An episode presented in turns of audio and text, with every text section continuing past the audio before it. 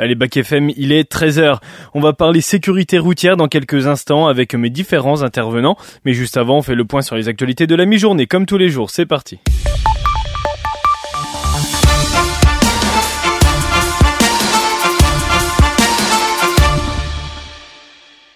Et l'actualité mondiale, c'est Volodymyr Zelensky qui est arrivé hier à New York avant son discours attendu aujourd'hui à la tribune de l'Assemblée générale de l'ONU. Le président ukrainien participera demain à un conseil de sécurité de l'organisation consacré à la guerre avec la Russie. Pour la première fois depuis le début du conflit en Ukraine, il devrait se retrouver à la même table que le ministre russe des Affaires étrangères. Il se rendra jeudi à Washington pour une visite à la Maison Blanche pour parler aide militaire et financière. Et justement, aux États-Unis, Joe Biden ne veut pas que ces nombreuses bougies soient au cœur de la présidentielle de 2024 aux États-Unis. Le locataire de la Maison Blanche a assuré hier avoir conscience des interrogations sur son âge, mais il a expliqué qu'il se représentait afin de défendre la démocratie américaine que Donald Trump veut, selon lui, détruire.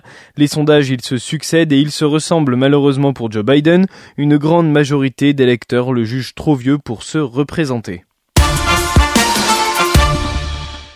Et puis avis aux fans de la pomme la plus célèbre du monde, victime de son succès, les aficionados d'Apple, qui ont depuis la keynote jeté leur dévolu sur l'iPhone 15 Pro Max, vont devoir être patients. Le nouveau modèle de smartphone a beaucoup plus de succès que son prédécesseur. Conséquence de son succès, les délais de livraison, surtout sur certains modèles, ne seront pas avant le 7 novembre prochain. Et puis toujours dans l'univers high-tech, hier, Elon Musk a annoncé qu'il envisageait de mettre en place un petit paiement mensuel pour tous les utilisateurs de Anciennement Twitter, un changement euh, de plus depuis qu'il a repris le réseau pour 44 milliards de dollars en octobre de l'année dernière, et pas sûr que beaucoup d'utilisateurs eh bien soient heureux de cette idée, une solution pour lui de vaincre les robots sur le réseau, cause de nombreux débordements, fake news et harcèlement. Allez, on revient en France où le ministre de l'Éducation nationale, Gabriel Attal, a décidé d'accélérer sur la lutte contre le harcèlement scolaire, alors que la polémique enfle sur l'attitude du rectorat vis-à-vis des parents de Nicolas, 15 ans, qui s'est suicidé à la rentrée. Gabriel Attal a exigé hier un électrochoc à tous les niveaux. Plusieurs parents témoignent de ce qu'ils ont vécu et racontent avoir même dû parfois changer leur enfant d'établissement pour mettre fin à la situation face à des propositions du personnel qui étaient inacceptables. Pour faire passer le message, le ministre a réuni exceptionnellement les recteurs. Mon rôle, votre rôle n'est pas de protéger une institution à tout prix, mais de protéger à tout prix nos élèves, nos enfants. C'est ce qu'il a déclaré selon des propos rapportés par son entourage. Un audit sur la gestion des cas de harcèlement de septembre 2022 à septembre 2023 est lancé dans chaque académie. Les conclusions sont attendues dans quatre semaines. Et puis interrogé sur euh, l'échéance de 2027 et son intention ou non de passer son tour pour laisser place au nouveau président du Rassemblement national Jordan Bardella, Marine Le Pen, invitée du 20h de Gilles Boulot hier, s'est exprimée sur sa volonté de se présenter et c'est plutôt clair. Pour l'instant, tant que j'en ai pas décidé autrement, euh, je suis la candidate euh, naturelle de mon camp à la présidentielle. Casino continue de se débattre dans l'espoir d'éviter la banqueroute. Le distributeur français a annoncé hier être parvenu à un accord de principe avec un nouveau groupe de créanciers qui n'était pas concerné par le premier accord annoncé en juillet et qui portait sur la restructuration de sa dette colossale qui s'élevait à 6,4 milliards d'euros fin d'année 2022. Dans son communiqué, le groupe a par ailleurs annoncé avoir demandé au tribunal de commerce de Paris la prolongation jusqu'au 25 octobre de la période de conciliation portant sur la restructuration de sa dette. Cette période de conciliation s'était ouverte le 2 juin. Cette période de conciliation s'était ouverte le 2 juin. Les créanciers concernés par ce nouvel accord de principe représentent la majorité des porteurs d'obligations du Quatrim, une entité qui détient les biens immobiliers de Casino. Au total, produits de cession et garanties cumulées, ce sont 946 millions d'euros qui sont prévus pour rembourser ces porteurs de dettes sécurisées, dont le montant en principal s'élève à 553 millions d'euros. Muriel Robin était l'invitée du talk show Quelle époque présenté par Léa Salamé samedi, présente pour la promotion de la pièce Le Lapin de Samuel Benchetrit. La comédienne et humoriste de 68 ans a répondu honnêtement à Christophe Dechavanne qui lui demandait si elle n'était pas passée à côté d'une carrière cinématographique plus importante.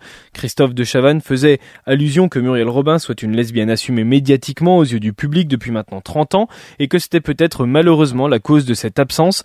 Une réponse qui a fait débat de sa part. Pour certains certains un buzz gratuit et pour d'autres une réalité criante. Donc ça veut dire que si on est homosexuel, on n'est pas désirable, on n'est pas pénétrable. Et quand on n'est pas pénétrable dans cette société, Ça dépend pas et qui. dans le cinéma, on ne vaut rien, on n'est pas désirable.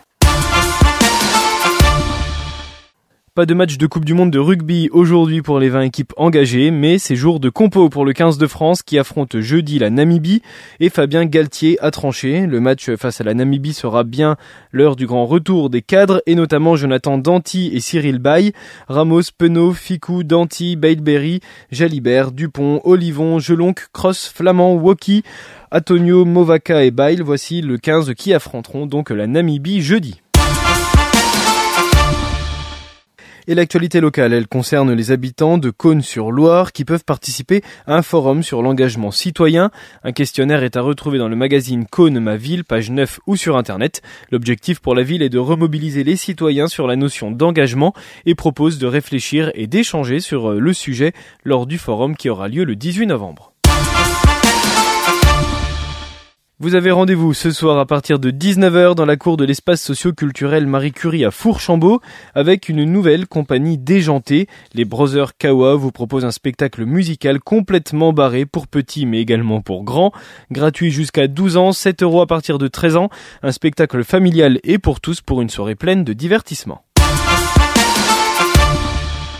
On part dans le Morvan maintenant où l'athlète Karine Zemer, licenciée à l'amicale omnisport nivernaise, athlétisme a parcouru 136 km pour un dénivelé positif de 3579 mètres en 21h30. Elle a testé le nouvel itinéraire de randonnée créé par le site Bibracte Morvan. En partant de l'Usis et 12 villages qu'elle a traversés à travers le Morvan. Et le sport encore, et les féminines de Luçon gagnent.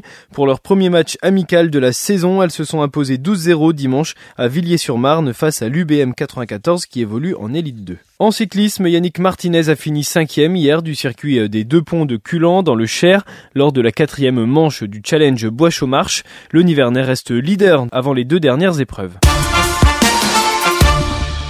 Allez, on fait un point sur le temps avec la présence de nuages qui dominent le ciel encore aujourd'hui. Le temps, il est relativement sec. Grâce à quelques éclaircies dans l'après-midi, les températures, elles baissent un petit peu par rapport à hier. 22 à Prémery, 20 à Varzy, 21 à Neuvy-sur-Loire et 19 à Château-Chinon. On souhaite bonne fête à toutes les Émilies aujourd'hui.